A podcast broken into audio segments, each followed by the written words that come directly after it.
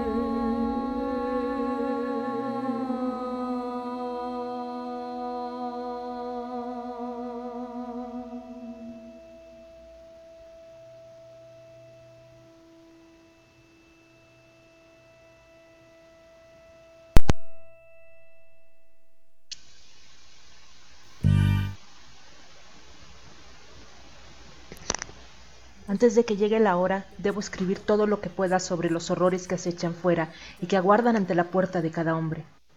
Porque este es el arcano antiguo que ha sido, legado desde tiempos remotos, pero que no fue olvidado por todos, con excepción de unos pocos, quienes son los adoradores de los antiguos. Que sus nombres sean borrados de la existencia. Si no completo esta misión, tomen lo que hay aquí y descubran el resto, porque queda poco tiempo y la humanidad no conoce ni entiende el mal que le espera desde todos lados, desde cada pórtico abierto, desde cada barrera rota, desde cada acólito sin mente que hay en los altares de la locura. Porque este es el libro de los muertos, el libro de la tierra negra que yo he escrito arriesgando mi vida de forma exacta a como lo recibí en los planos de los Sigilli, los crueles espíritus celestiales que existen más allá de los pergaminos de los yermos.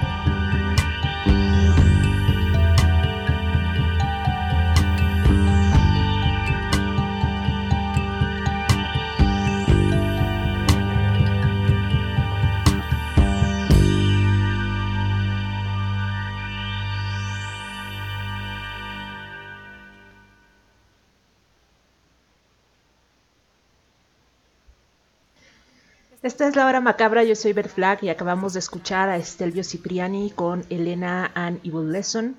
Y antes de eso la primera parte, eh, los primeros párrafos del Necronomicon de Lovecraft.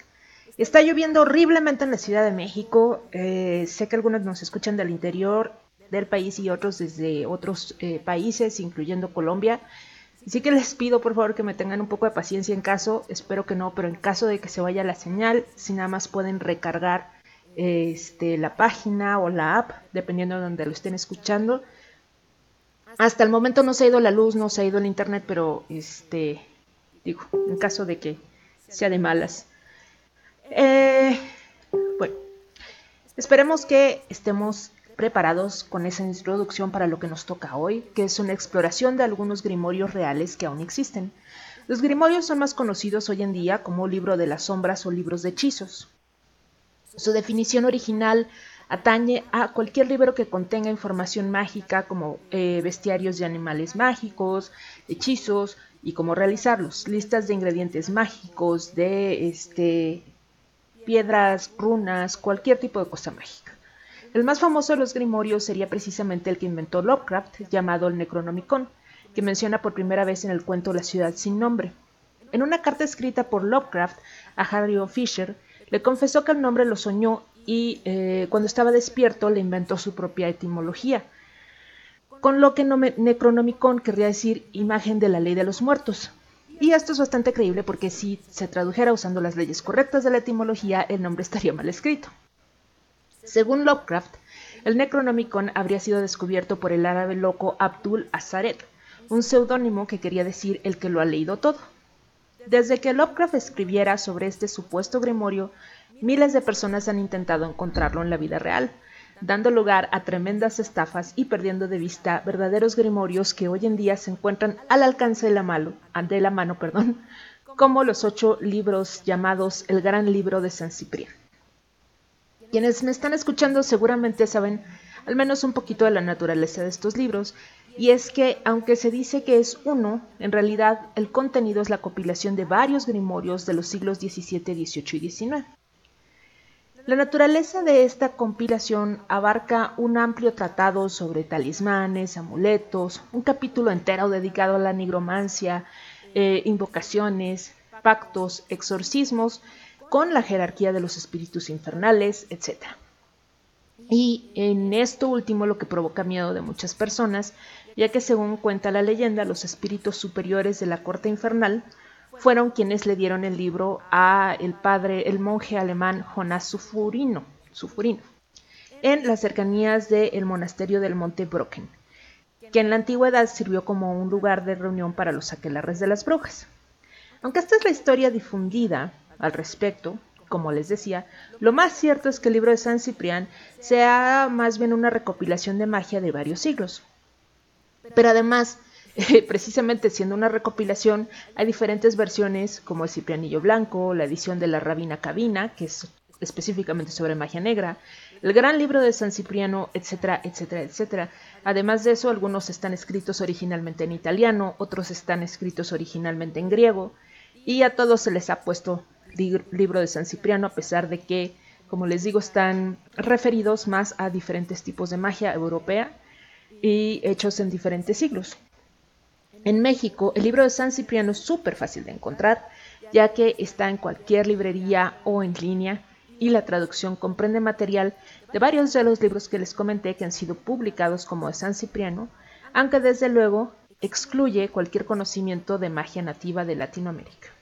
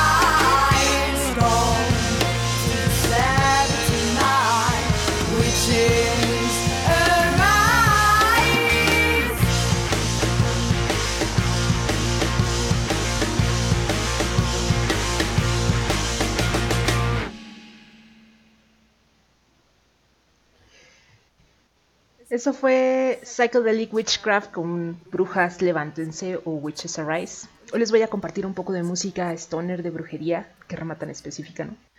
Eh, bueno, realmente lo que hoy se llama stoner es lo que en los 60, 70 perdón, se conoció como música psicodélica, con algunos trabajos de los Beatles, eh, Pink Floyd, Shocking Blue, The Velvet Underground, y hoy está tomando una nueva fuerza con Fu Manchu, Red Fang, Cadaver, Greenleaf, etcétera, etcétera.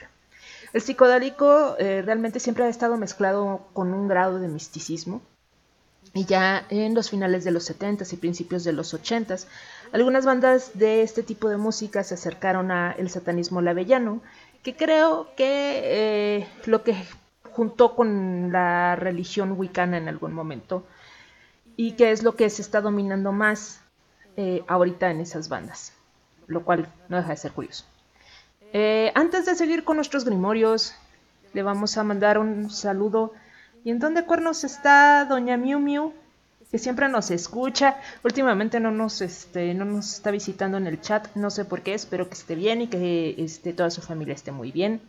También, eh, obviamente, le mando muchos saludos a Dante, a Fran Jaime, nuestra productora, a Doña Sofía. Espero que ella, bueno, más bien sé que ya estás muy bien. Me da muchísimo gusto. Te mando muchos abrazos.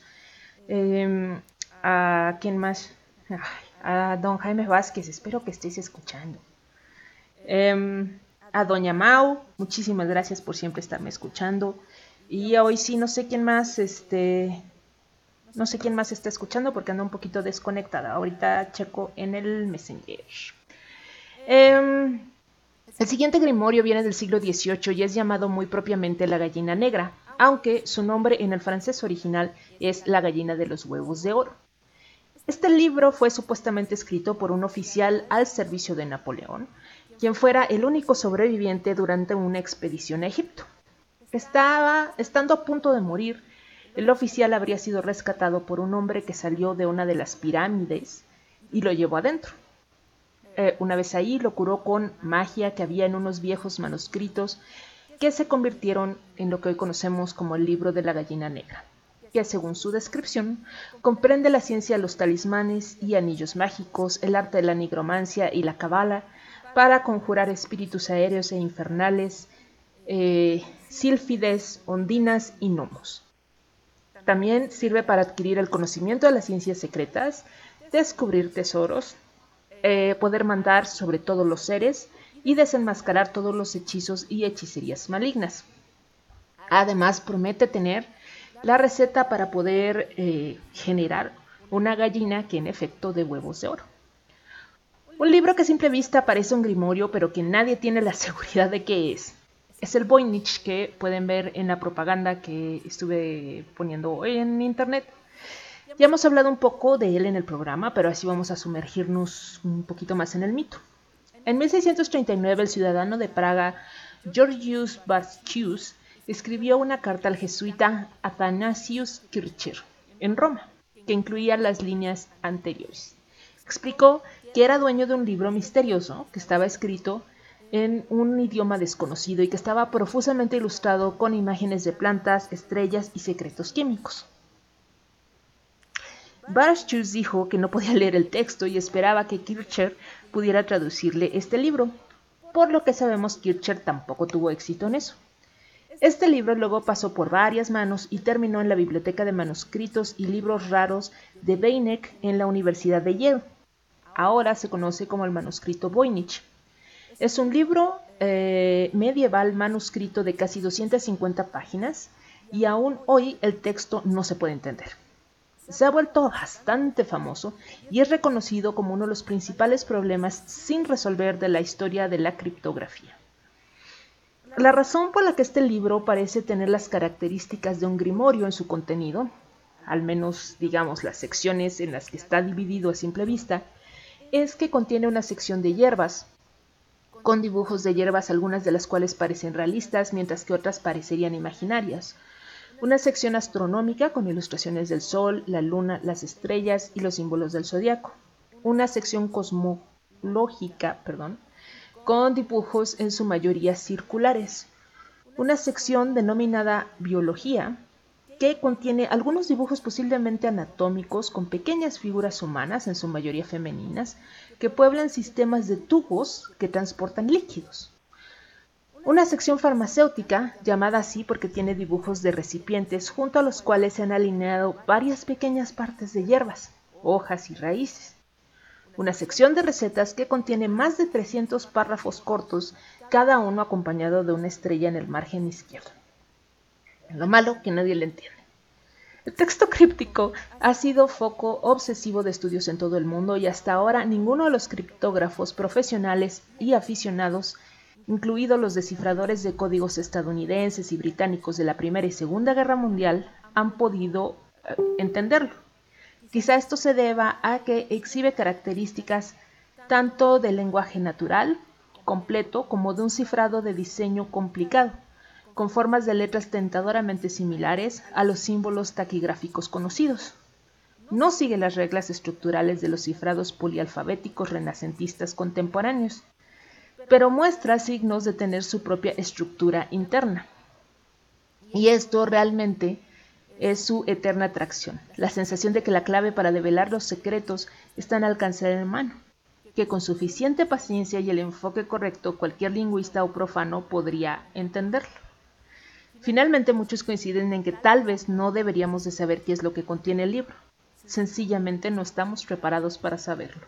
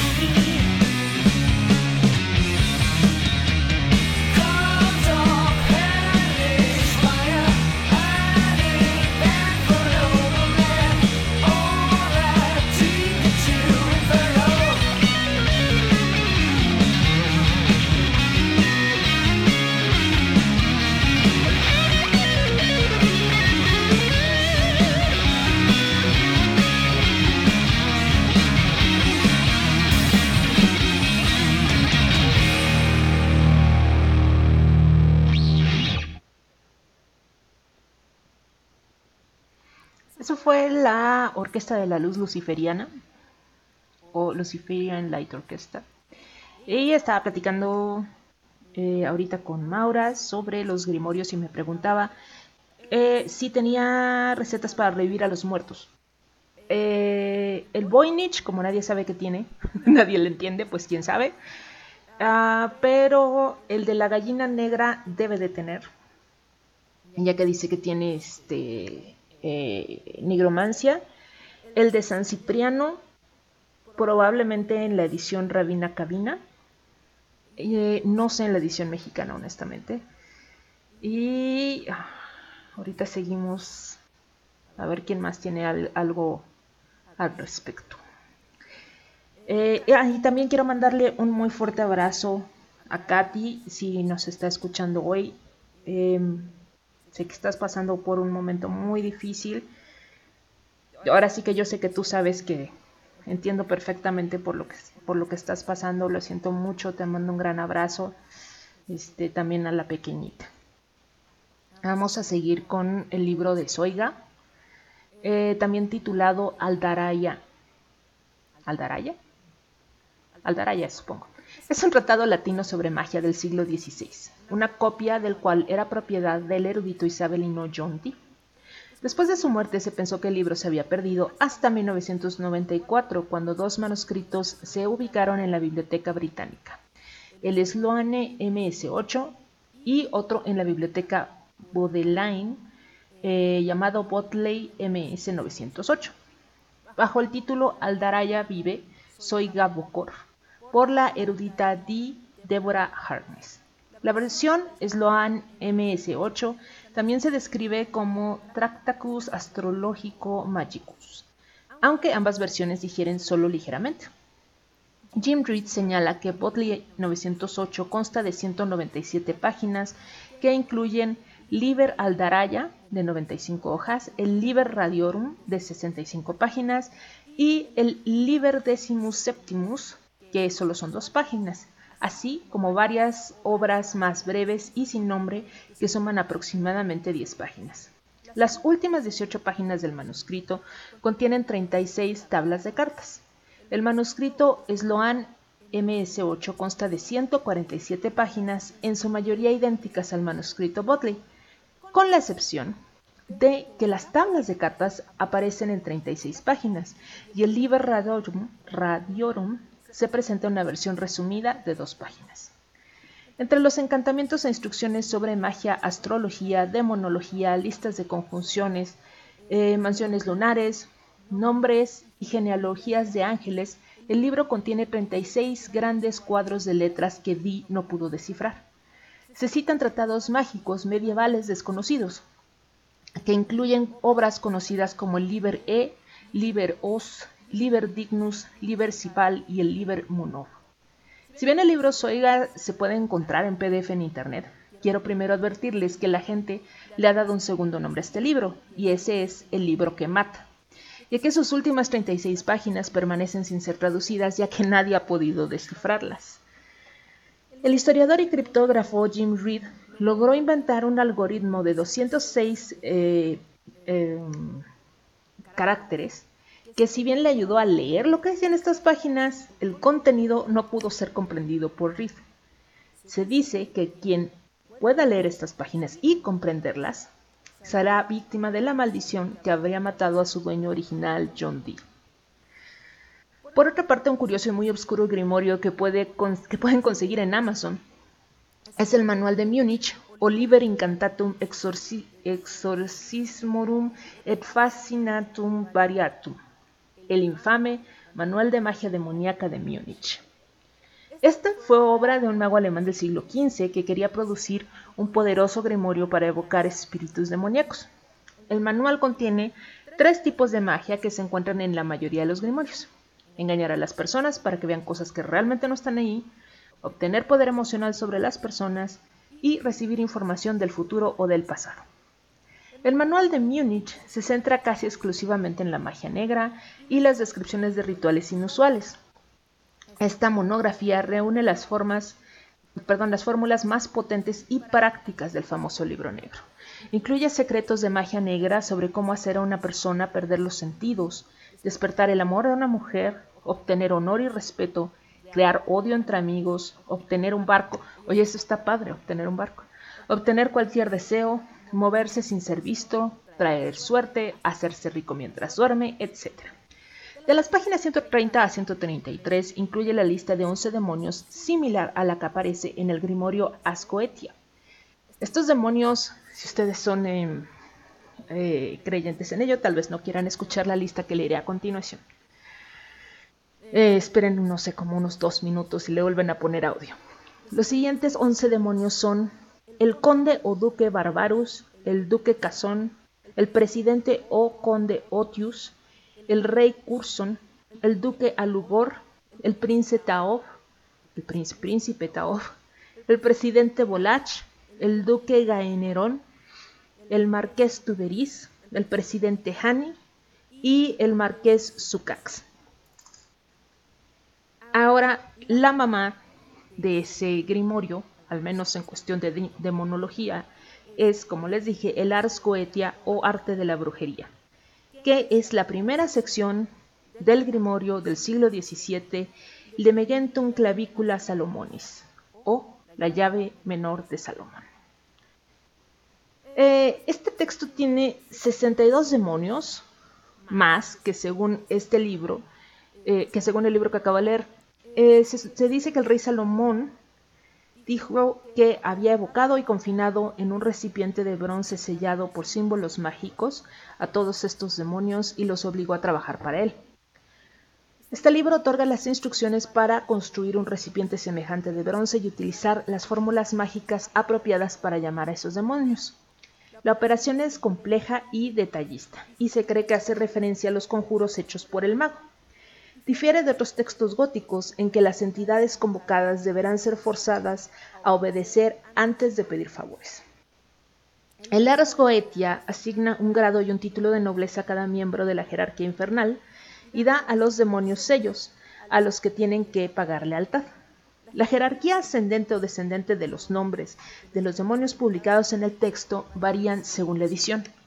Algunas de ellas son la estagonafría de Trimetius de alrededor del año 1500, la pseudomonarquía daemonum de Johann Weyer o ediciones posteriores como de Paesgretis daemonum de 1563. Vamos con una canción y regresamos a seguir hablando sobre el rey Salomón, su papel en la Biblia, su papel en las mil y unas noches y su influencia en Lovecraft.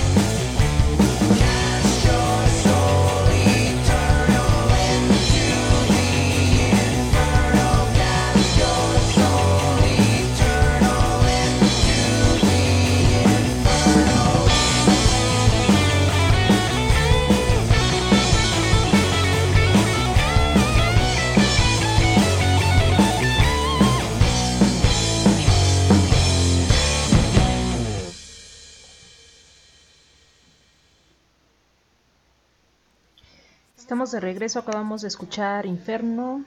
No me acuerdo con quién. Ahorita les digo. Uy, ya me perdí. Bueno, este, luego les platico. Um, disculpa. Ahorita vamos a hablar sobre el rey Salomón. Es un personaje muy interesante porque uh, técnicamente no está demostrado que haya existido. Aunque alguna asociación con la realidad debe de haber con algún rey efectivamente o eh, mandatario debe de haber existido, ya que se le menciona en varios libros eh, como eh, este regidor de la zona. Asociado al rey Salomón está uno de los grimorios más importantes en existencia, la llave de Salomón o también llamado clavícula salomónica. Salomón también llamado Gedidias es un personaje de la Biblia. Su vida y obra se describen en, la primer, en el primer Rey de Reyes y la segunda de Crónicas. Según los escritos sagrados, fue el tercer y último monarca de la monarquía unida, es decir, antes de la separación de el territorio israelita en los reinos de Judea e Israel. En el Corán, donde también se le menciona, Salomón es considerado uno de los más importantes profetas. Los musulmanes se refieren generalmente a él con la variante árabe Sulaimán. Así que como pueden ver, eh, existe en diferentes versiones eh, bíblicas. Yahvé se apareció a Salomón y le dijo, pide lo que quisieras que yo te dé. Y Salomón dijo, da pues a tu siervo un corazón magnánimo para juzgar a tu pueblo, para discernir entre lo bueno y lo malo. Y respondió Yahvé, lo he hecho conforme a tus palabras. He aquí que te he dado corazón sabio y entendido. Esa sabiduría, según el relato, le permitió llevar al reino de Israel a su mayor esplendor. Sin embargo, en el libro de las mil y una noches, varios cuentos árabes lo señalan como un poderoso rey, el cual poseía cualidades de hechicería que le permitieron consolidar un imperio y encarcelar a los numerosos demonios del desierto Ifrit. A los Ifrit, que eran los genios, los encerró en vasijas de barro, como ya les había contado, selladas con el nombre de Dios, por negarse estos a seguir los mandatos del Altísimo y someterse a los hombres. En el relato es llamado Sulaimán, hijo de David. También se relaciona con él las minas del rey Salomón, o dentro del esoterismo medieval, el anillo de Salomón, que, según se dice, fue otorgado a él por el arcángel Gabriel. El poder mágico del célebre y sabio rey hebreo radicaba en su anillo, ya que gracias a él Salomón consiguió dominar el mundo de los espíritus y pudo llevar a cabo la gran empresa de construir el templo de Jerusalén. Esta tradición menciona que conocía el lenguaje de los animales y que su padre, el rey David, le enseñó, si el de las este, mañanitas precisamente, le enseñó el lenguaje de los pájaros, eh, llamado el idioma natural. Su curiosidad era tal que adquirió conocimientos sobre cristales y piedras, los misterios de la alquimia como la transmutación de los metales, el mundo vegetal y la vida eterna. Además, tenía el don de hacer milagros, escribiendo cientos de libros al respecto, destacando el desaparecido manuscrito secreto de Salomón, que contiene hechizos, invocaciones, fórmulas y talismanes. Actualmente es el texto más buscado por los estudiosos de las artes esotéricas. Y es precisamente ahí donde entra el grimorio, la llave de Salomón o la gran llave de Salomón, o la clavícula de Salomón. No deja de parecerme curioso que siendo la Iglesia Católica tan brutalmente contraria a cualquier cosa parecida como brujería, hechicería, etcétera, etcétera, acepte la figura de Salomón que está tan envuelta en la magia y el misticismo. Eh, se montaron toda una institución para perseguir a personas que hicieran brujería y hechicería y sin embargo aquí tienen al rey Salomón Curiosamente, la mayoría de los libros atribuidos a él en realidad fueron escritos durante el Renacimiento e incluso hay diferentes libros en diferentes tradiciones mágicas llamados de Salomón que poco o nada tienen que ver con la tradición árabe como debería de ser. La llave de Salomón está dividido en dos partes. La primera contiene los nombres de los 72 espíritus o demonios como ya les platiqué. Explíquenme cómo es que este cuate que se supone que hizo pactos con 72 demonios, está bien que forme parte de la Biblia de parte de los buenos. En fin, Fueron teóricamente estos 72 espíritus, como ya les platiqué, fueron teóricamente encerrados por Salomón mismo para obligarlos a cumplir sus tareas, además de numerosos conjuros, invocaciones y maldiciones.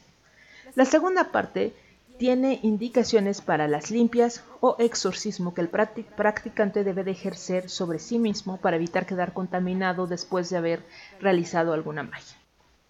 Tanto las clavículas de Salomón, la llave menor de Salomón, la llave superior de Salomón, etc., así como cualquier otra versión, puede ser encontrada en español, ya sea en las librerías o en PDF. Pero regresando a Lovecraft, ¿recuerdan que les conté que se, hablaba, eh, que se hablaba mucho de la magia de Salomón en las mil y unas noches? Pues adivinen quién era fanático de este libro. Ahora hagan sus simples sumas.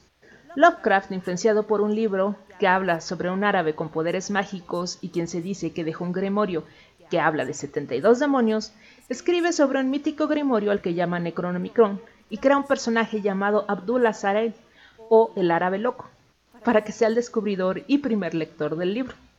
Así que ahora ya lo saben, dejen de buscar el Necronomicon. Si de verdad quieren ir a la fuente original, supongo que deberán de buscar la versión más vieja que puedan encontrar de la llave de Salomón.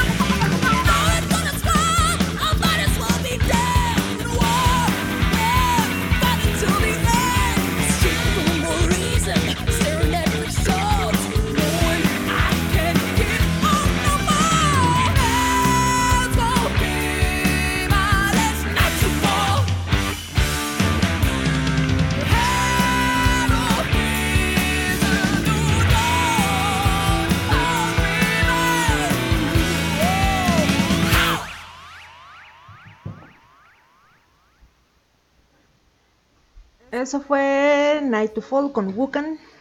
Y ah, ya estamos en la última parte de la hora macabra. Eh, ay, un súper saludo a Samael Martínez. Muchísimas gracias por escucharme y echarme tantas porras. Un abrazote. Este, perdón, no había checado que estabas por ahí. Pero, pero muchos saludos. Eh, ¿En dónde me quedé? Ah, bueno, pues eh, ya estamos en la última parte. Espero que regresen el próximo viernes a las 9 de la noche. Y si en la semana tienen ganas de otra cosa, siempre pueden escuchar El Mundo Curioso según Fran, con Fran Jaime. Ella les estará contando las noticias más extrañas y graciosas de la semana todos los martes y jueves a las 9. Pero si son ondas más bien la lectura, pueden buscar a Don Alan Rock, a quien le mando muchos saludos y espero que esté de vuelta por aquí. Los miércoles a las 9 en Crónica 451. Espero que haya esta semana porque Alan ha tenido un par de problemas con los horarios del trabajo y bueno, pues hay este, prioridades, de modo. Em, pues todo este asunto de los grimorios me lleva a hablarles de El libro de las sombras. Obviamente a más grimorios de los cuales hablar, pero no alcanzaría el programa igual y luego nos aventamos una segunda parte. Así que vamos a terminar con lo más moderno que podemos encontrar. El título de El libro de las sombras refiere a cualquier compilación de tradiciones y conocimientos de un aquelarre, es decir, es un grimorio. Sin embargo, el nombre ha sido apropiado por las personas que ejercen la religión neopagana de la Wicca, para referirse a el grimorio creado por Gerald Gardner durante los 40s y 50s y que usan hoy en día muchos aquelarres como proceso de iniciación para sus miembros. Originalmente cada aquelarre tenía su propio libro de sombras, y a este solo podían tener acceso él o la suma sacerdotisa. Sin embargo, como han cambiado las cosas, muchos practicantes empezaron a escribir sus propios grimorios y aún se conserva la tradición de quemar el libro una vez que el practicante fallezca. El contenido de cada libro de las sombras depende de quién lo escriba. Se espera desde luego que contenga hechizos, estudio de minerales, piedras, vegetales, notas sobre sus inclinaciones religiosas, ya sean wiccanas o no, estudios sobre el uso de velas, ritos, y en el pasado se esperaba que el practicante lo adornara con enormes y hermosas ilustraciones botánicas o de seres míticos con quienes el autor tuviera relación. Hoy en día, lo más importante es que el libro haya sido consagrado junto con todos los artículos que la persona usa para ejercer su magia, que esté escrito a mano, nada de recopilaciones en el Internet, y que contenga cierto orden. Fuera de eso, el contenido es responsabilidad y gusto de su autor. Recuerda que un grimorio representa el cúmulo de conocimiento del practicante, no es meramente ir por la vida copiando todas las recetas de magia que encuentres. Si quieren ver ejemplos de grimorios en el cine, probablemente deban de empezar por Evil Dead o El despertar del diablo. Pobre de Ash Williams. Su vida cambia por completo cuando va de vacaciones con su novia, hermana y cuñado a una cabaña en el bosque donde encuentran el Necronomicon y después de leer un par de páginas abren una puerta al infierno. Las brujas de Eastwick, el grimorio en cuestión se llama Maleficio y es propiedad del personaje que hace Jack Nicholson. En la película de Billón de Lucio Fulci hace su aparición el libro de Avon, un texto que podría ayudar a la protagonista mientras estés amenazada por las inminentes aperturas de las puertas del infierno. Siendo esta una película de Fulci, debo de advertirles que contiene múltiples escenas, no necesariamente de absoluta técnica artística, pero sí con mucha sangre, zombies, ojos desparramados y etc. Y si se quedaron con las ganas, siempre pueden buscar la película de 1993, Necronomicon. Son cuatro cuentos basados a su vez en cuentos de Lovecraft y uno de ellos habla precisamente sobre el libro de los muertos. Desde luego, una de las mejores ejemplificaciones de un libro de las sombras es el de Abracadabra con Bette Midler, también de 1993, que aunque es una película infantil, guarda la idea básica del Necronomicon, siendo un libro empastado en piel humana y con un ojo humano activo, que aunque pueda parecer una idea escalofriante, ya hemos visto en nuestros programas que salvo por la parte del ojo activo, sí han habido múltiples libros empastados en piel humana, anillos decorados con dientes de cadáveres, y cosas por el estilo, modas muy eh, practicadas en el siglo XIX. Cuando a varios criminales en ese entonces se les ejecutó, su piel fue secada y posteriormente usada para hacer libros. Actualmente se conservan 13 libros que han sido comprobados como hechos con piel humana y no animal, gracias al proyecto del libro antropodérmico. El contenido, salvo en uno de los casos, no ha tenido nada que ver con brujería o grimorios ni nada por el estilo, sino con ciencia o estudios antropológicos. Solo uno contiene algo ligeramente macabro, y es una recopilación de las danzas de los muertos que eran grabados, pinturas y en general trabajo artístico visual en el que se retrataban esqueletos haciendo tareas humanas y a menudo bailando, muy similar a los trabajos de posadas aquí en México. Digo, tiene sentido por la etapa histórica, ¿no? Si ustedes han hecho su propio libro de las sombras o han visto alguno, mándenme sus fotos y relatos al Messenger o al grupo de Facebook de la Hora Macabra Radio. Y si están planeando en hacerlo, hay muchas personas que decoran y empastan cuadernos para ese uso específico y que los venden en línea. Eso es todo por ahora, cuídense mucho, recuerden que si Nick Castle pudo hacer tres películas de Halloween asesinando adolescentes que insisten en correr, usando la máscara cerrada de Michael Myers, ustedes pueden ir a la tienda usando mascarilla. Me despido con Diamond de Olden Witches. Nos vemos en una semana.